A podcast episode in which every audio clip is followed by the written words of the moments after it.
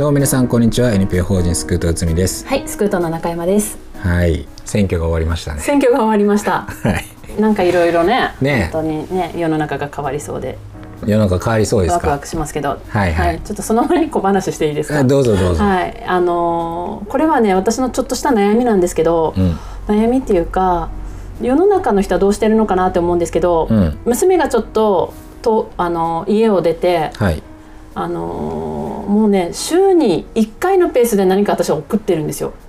週に1回？ちょっと多いよね。ちょっと多いんじゃないちょっですかね。と多いよね。まだ出発したばかりやけんこうなんかいろいろ足りないものとか送るんですけど、うん。ちょっと過保護すぎますかね。うーんな例えば僕が大学の時はまあ月に1回ぐらいは会ってたかもしれないけど、うんうん。月1でまあ2ヶ月に1回ぐらいとかは会ってましたけど、うん。多分毎週はちょっとなかったですね。ねえいや世の中のこうねそういう学生をお持ちの親御さんはどんなペースでうん何を送られてるのかなって思って、はい私もその辺新新米なので。はいはいそうね。なんかいろいろ多分くだらないものを送っいて 相手は迷惑してるのかなとか思って何を送ってる一応必要と思われるものを送るんですけど、なんか結構まだ向こうは寒いらしくって、まあねうんね。ちょっとやっぱりね少し厚手のものをまだ欲しいって言ってうん追加で送ったりとか、はいはいはいはい。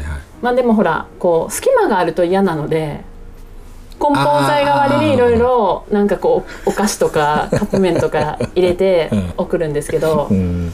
過保護かなってちょっと思ってます。うんそうね。まあ隙間気になりますよね。うんうん。ん。それあるかもしれないけど。うんでなんかちょっとお好み焼きをしたんですよ、うん。この間。でそれも家で？家で？うで食べる？って送ろうか？って言ったら断られました。当たり前でしょ。なんで？なんかこうお家の味が恋しいかなって思ってなんかクールで送ろうかなって思ったんですけど冷凍したやつを。はいはい。断られてしまって。そうでしょうね。いや頑張ってねなんか自炊してるみたいで、うん。日曜日とかに材料いっぱい買い買い込んできてそれをこう何品か作って、うん平日はなかなか忙しくてもう作る気にもならないからということでなんかこうまとめて作るみたいな感じで私よりもうん。できた主婦です。あ本人が。うんへえ。まあ今のとこねえもともと家にいる時はどうだったんですか？よく作ってくれてました。あそうなんですね。そううちの子たちね本当料理できるんですよ。へえ。もうねそれいいね。うん、すごい助かる。うちまあ長女がちょっとするぐらい。ああ。でもそんな頻繁にはしないですもんね。うん、あのねでもねが不登校になってから料理をできるようになりました、まあでもそれはそれでね。うん、何かそうねやっぱり家族の役に立ちたいというか引け目からうんうん多分料理をするようになって、うんうん。頼るようになって気づいたら、うん、上手になってましたいやでもほらうん料理できない子ってさ、うん。普通に男子女子合わせているじゃないですか今。ああいやいやそうですよね。だ僕もあの一人暮らし始めて例えば米はもともと仕込めるじゃないですか,、うんうん。だから米ばっか食ってましたもんね、あとはこう見よう見まねでなんか作ったりはするけどあやっぱちょっとやっときゃよかったなっていうのうん。はありますよ。レシピ見てもさ、うん。そのなんか4人分とかでうん。材料が書いてあるでしょ、うん。だから4人分作るしかないですよ初心者としては。あの割ったりとかしないんですあかったりとかしない。のだっていやだってよ4人分でよ、うん。小さじなんか3とか、うんうんうん。うんそんなのなかったかもしれないけど割れないじゃん、綺麗に。めんどくさ。いやだからもう4人分作ってあとはもう保管する、うんもう適当っていいんですよああいう材料とか。いやでもさ最初なんかねできないんですよそういうのが。最初やるとああ、うんやっぱが効かないんでなんかすねねそうねプラモで育ってるから、ちゃんとパーツとかを揃えてほしいんですよ。なるほどね、うんいや男性が結構そういうとこありますよね。きっちり測ってね。うん、きっちり測る。うちの主人とかもそうなんですけど、ううん。んもう私とかも本当測んないですけど。そうね。うん。でもね料理ね本当できてるおかげでね前回も話しましたけど、うん。あのパラダイスがパラダイス、生ね、まれるから、うん。お母さんいなくても自に。立した人たち。個人 LINE パラダイスという名前のねグループ LINE をお母さん抜きで作っていたという話なんですけど。はい。はいそんな感じでまあ本当に、まあ安心ではあるんですけれどもうんなんか送りたい。母。母心です。お便り欲しいですね。うちこうしてますよとかね、ああぜひぜひ。本当に。そういうふうにこうねうん。子供をこう遠くにうん。今行ってらっしゃるねご家族の方うんうんうん。どんなふうに送ってるよとか、まだまだ修行が必要かなと思ってます。はい、小離れの。小離れのね。はい。はい、はい。では今日のテーマを。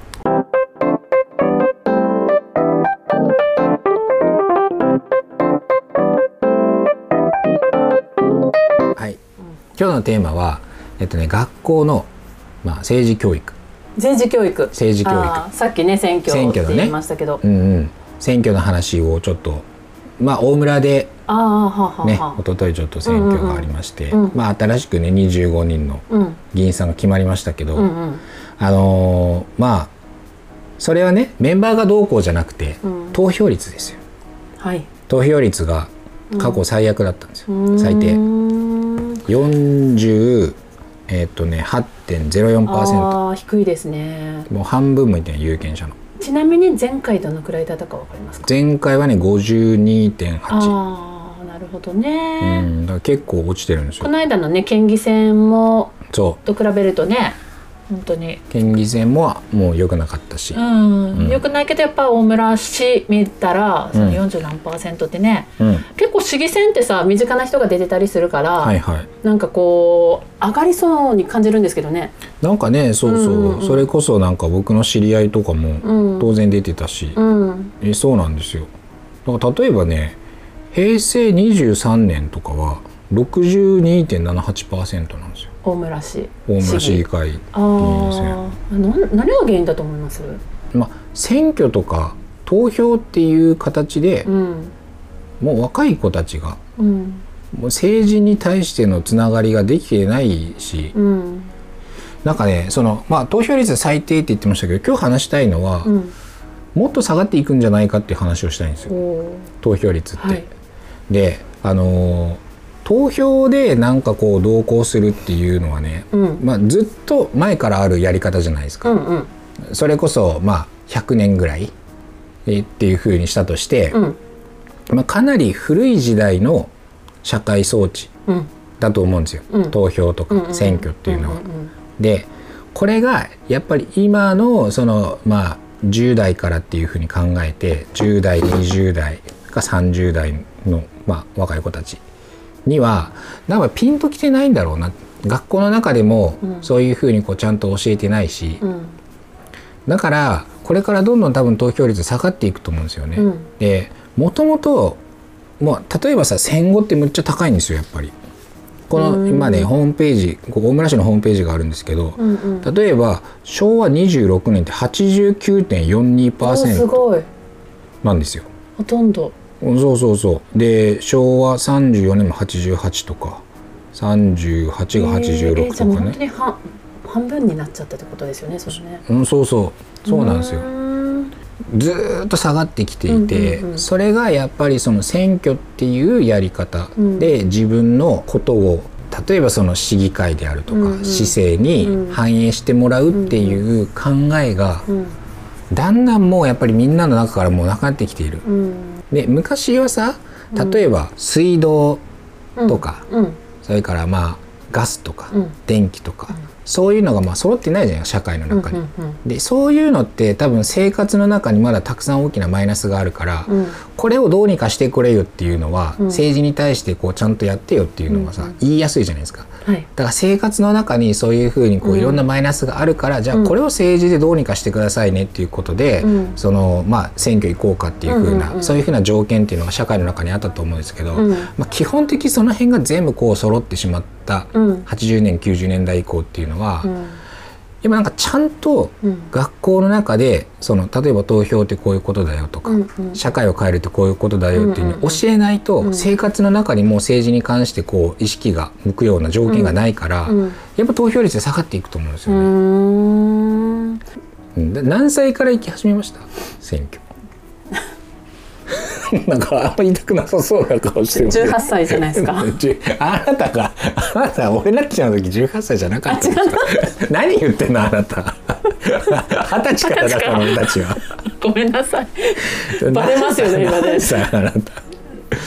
うん初めて選挙に行った時のことを覚えてないですね。僕大学の時は行ってないんですよ多分大学卒業してまあこっち帰ってきて当然大学の時はなんかね多分まだその時はこっちにその住民票があったかなんかで。多いですよね。そうそうそう、んん行ってなかったんですけど帰ってきて本当にもう20代後半になってやっとき始めたぐらいの感じですよ。うんうんそうですよね、うんうん、確かに全く興味なかったですね。そうでしょう、うん、私も最近ちょっと興味が出てきたぐらいで、うん、えいつぐいつ したくなさそうだ。あんまりね本当にねいやうんもうね正直ねあ今回行ったん関ですか？心ないですね本当に。あでもあの本当に子育てを自分がするようになってからは、うん。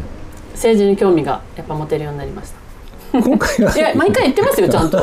でもなんか結構適当に書いて、うん。よくわからないけれど、んうん。ざっとマニフェストとか見て、はい。投票するっていう感じですうね。ただ本当に市議選とか大村のね、うん。市長選もそうなんですけど、そういうこう身近な人たちは結構じっくり見ます。うん。政策とかを、うんうんうんうん。うん、あと知り合いとか。そうね。そういう感じですよね。そうかそうか、うん。まあ大体なんかねそんな感じなのかなと思うんですよ、うんうん基本的に、うん。そんな政治に対して興味がある人ってうん。多くはないと思います、うん一応投票は行くけど、うん。そこまでじゃあマニフェストむちゃくちゃこう見比べて、うん。こことここが違うとか、うん。その辺細かなところまでは多分調べないんですよね、ね。やっぱりなんか本当にやっぱりこういう立場とか、うん。母親っていう立場もあって、教育とか子育てとかのところは注意してみます。うーん。でぼんやりしたマニフェストの人には入れない。まあね大体大きく書いてあるけど、うん。まあそれこそ項目で教育が入ってないとかね、うんうんうん。そういう人はいたりはしますからね、うんうんうん。そうか。うん。いや逆にどういう基準で選ばれますか？でもしお知り合いとか結構いるでしょ、僕知り合い結構いますね、うん、どう、うん。こう迷うんじゃないですか。どういう最終的に一人にしないといけないじゃないですか。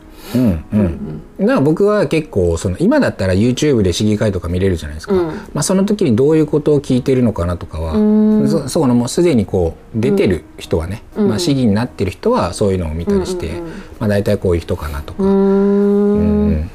でもあのー私もそのこの立場っていうか、あのー高校生とか中小中学生と関わる立場でその、まあ、自分以上にうん。これから世の中を、うん。ね背負っていく若者たちが、うん。やっぱ選挙に少しでも興味持ってもらうためには、うん。大人としてどういう関わりができるかなって考えた時に、やりたいなって思うことがあるんですよ。お何ですか？教育。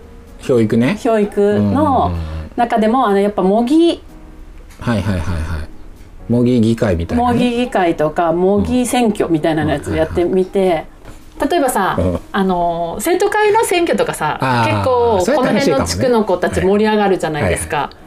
うんうんうん、でお応援演説を誰がするとか。う、んうんうんうん。なんかそういうなんかこう選挙活動みたいなことをやってたりして私たちの時代はそういうこと全くやってこなかったので、はいはい地域性ですかね？お全然していやいや僕たちの時もやってないですよ。やってないんですよねだから今今そういうねこう中学校とかそういうの盛んにやってるみたいなので、うん。ねいいなって思いますけどね。そういうの真似して選挙ごっこみたいなのやりたいなって思ってます。そうね、うん。なんかそれは結構、うん。例えば、えっと海外のあ学校とか北欧とかのところはね結構見たらやっぱりやってるんですよね、うん。そういうふうな形で、うんもう私のマニフェストみたいなやつをうん生徒がまあ自分たちでもある意味で党みたいなやつを作ってやってるみたいなんですよ。うんうん。でこれってそのいわゆるさっきね、うん。ちょっと選挙とか投票っていうのは古い社会装置ですよみたいな話をしたじゃないですか。うんうんうんで古い社会装置ではあるけれどもしっかりその議会とかであの、うん提案をしていって、うん。まあ、社会の中にその社会課題がある時にそれを解決していくっていう、うん。そういうものじゃないですか。うん。で僕はこれはさっきも言ったけどその水道ガス電気とかっていうのうんうん。がまだ社会に大きなマイナスがある時に、うん。えー、とそういうものを有効にその改善していくのには、うん。今のその選挙をやって投票をやって政治家を選んでやるっていうのは結構向いてると思うんですよ。うんうん。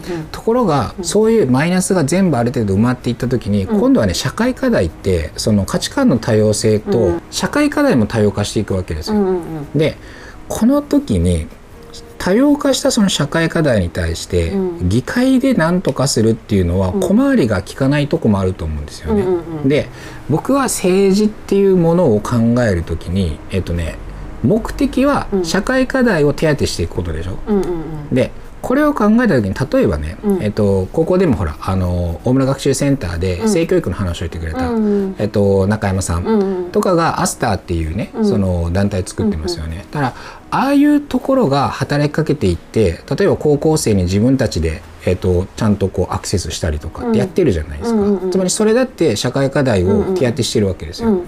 だから僕はどっちかっていうと社会課題が多様化しましたっていうことに対して、うん。そういうふうにそれをどう解決していくかっていうことのうん。多様化も合ってるなって思うんですよ。うん。そういうふうに。例えばスクートもうん。ある種そうじゃないですか。登校っていうものに対して、なかなかじゃあ議会で、うん。えっと不登校に対してうん。こういうふうな手当をしてくださいねっていうのも進まないから、じゃあ団体を民間で作ってそこで手当していきましょう。はい。だから、えっと、政治っていう手続きが、まあ、投票だけじゃなくて、うん。いろんなところがそういうふうに小さな団体でうん。課題が多様化したことに対して、うん。それに対しての手当をするっていうやり方も多様化しているみたいな、うん。そういうところがあるなと思ってるんですよね。この多様化しているものに対して、じゃあ例えば政治的にその若い子たちが政治に関心がないっていうけど、うんうん。僕ちょっと違うなと思っていて、うん。その社会課題が多様化したからこそ、うん。それに対してちゃんと手当てするっていう風なサポートしていく団体とかっていうのも多様化してる、うんうん。でそれ全体がうん。政治的な関心度合いだと思うんですよね、うん。だからそれを投票率で、うん。えっと、代表させることが僕は適切じゃないのかもしれないと思ってるんですよ。だから子どもたちにうん。政治的な教育政治教育をしますよっていうふうになった時に、投票と選挙のことだけじゃなくて例えば自分がこういう社会課題を持ってますよってなった時にそれを例えば NPO があったら、そこの団体こういうのやってるんだ。うんうんうん。そこに例えば自分でそういうふうに言ってみてうん。改善されていくっていうプロセスもあるんだよっていうふうに教えることもうん。政治教育の中に入ってこないといけないかなっていうふうに思っている。うんうん。うんだから単純にその投票率が今回すごく悪かったんですけど、うんうん。うんあのーそこだけでそのじゃあ若い子たちが政治離れを起こしてるかうんうん。っていうことではなくて、うん。そういうふうにもう20代の子も20代の子も、うん。多分困りごとってあると思うんですよね。うんでその困りごとっていうのを解決していくときに、ほらこういう団体やってるじゃんとかっていうのを教えていくっていうのも、うん。一つ政治の政治的な教育っていうものの中に入ってくるんじゃないかなっていうのを考えてて、うん。そういうのを教えていくのもすごく大切だなって、うなんか選挙だけじゃなくて、うん。あなたのその課題っていうのを解決していくときに、うん。政治ってその選挙だけじゃないからさって、うんうんこういうふうな団体があってこういうところにアクセスしてみて、うん。あこんな活動してるんだなってじゃあちょっと行ってみようかなっていうのを教えるのもいいんじゃないかなっていうふうに、なんかちょっとへきへきするのは 正直に言うと。はいはいはい。あのー例えばですよ、うん例えばですよ私たちがやっている活動の一つとして、うヤングケアラーの問題があるじゃないですか、はい。例えばそういう問題とかを投げかけた時に、うんそれに対してどのくらいの知識をお持ちなのかなっていうのはうん疑問に思うんですよね。なのである程度のなんていうのかな、もう幅広く知る必要はないですけれどもなんて社会問題とかうをん。それなりにやっぱりこう知っていて、うん。それに対してうん。例えばこちらが投げかけた時に対応してくれる人たちがどのくらいいるんだろうとかうんうんうん考えた時うにんだいぶ消去法でうん。いっちゃうんですよね。はいはいはいはい。うんうんうん、もうあのパペラって見た感じ。うん。うんうんうん、うんなんとなくわかりますよね、うん。うんうんそういうのでもね。うん。演説とかも一応聞きはするんですけど、あうん。表面的なことしか言わんなみたいな感じで。へきへきすることもあるんですよ。だからといってねほんまあ若いねいろんないこう人人も今回立候補されてましたけれども、うん。やっぱりそういう層にも期待したいなって思ってうんうん。ますけど、あのー前々回だったかなあの女川の話を私したのを覚えてますか、はい覚えてます。あそこも震災でもう町が全部流されてしまって、うんうん。新しく一からあの町を町づくりをするときに、うん。還暦以上は手口を出さないということってで、言ってましたはい、ね。責任を持てる世代で町づくりをしようということで立ち上がった町で、うん。まあ、で今があるわけなんですけれどもいや、まあ、それはそれでやっぱりなんていうのかなみんな若者が責任感を持ってうん。動いた瞬間だったと思うんですよね。もちろん私もいいとこしかまだ見てないですけれども、それで今も継続して街づくりをやってて、うん。まあ、楽しそうに暮らしてる姿を見てきてるので、うん。あこういう街いいなって純粋に思ってて。でもなんか今こう大村パッて戻ってきてみた時に、うんうんうん。やっぱり私たちの層もあんまり政治に関心があるとは言えなくてうん、そうね。うん。だからといってさ、ね、子供にそれを求めるのもおかしい話だから、うんうん。やっぱ私たち世代も少し頑張らないといけないなってそうね。思いました。うんうんうん。本当にあのなんか前フィンランドの話をした時も、うん。いろんな職種の人がうん。あの国は政治に参加してるというか、うだね。立候補しててまあそれこそお店を経営されてる人とか、うん。学校の先生だった人が立候補したりとか、はいはい。やっぱりいろんな立場の人がうん。やっぱり立候補するような街が面白いなって思うしそうね。なんかこう政治家の人たちも本当いろんな世界をやっぱ見てる人の方がうん。私はいいなってだからそうさっき言われたようにいろんな NPO の活動とかに興味を持たれて、うん。参加されなくてもそういうパイプができてる人が今後はうん。なんかこう街をこうつないでいってほしいなって思いますけどね。本当ね。うん、そうそう。うん、なんか少なくとも今回の大村市のあの市議会選挙はうんうんうん。少し流れが変わってきている感じはしますよね。若い子たち40代以下が結構ちょっと増えたし。うんうんうんうんうんうんうん。そうですね。私の周りでも本当に関心持ってる人が多くなったなって思いますあの昨日もねあの女子会だったんですけど、その選挙の話ばっかりでした。海賊会。そうそう海賊会も海賊会もついにこういうねハイレベルの話をするようになったねって言いながら。ちょっとねあの内容的にはあんまり聞かせられないんですけれども。うんうん。うん。政治に興味を持つうんうん海賊たちもいるとい海うことで、ね。はい。はい。酒のことだけじゃなくて そうそうそうそうそう。はい。はい。ってことでこの辺で終わりたいと思います。はい。はい、それでは皆さんごきげんよう。スクートラジオは不登校関連情報を中心に子どもたちにとって本当に必要な教育とは何か。大人地域社会は子どもたちに何をしてあげられるのかを考えるためさまざまなトピックを取り上げてお伝えしていくプログラムです。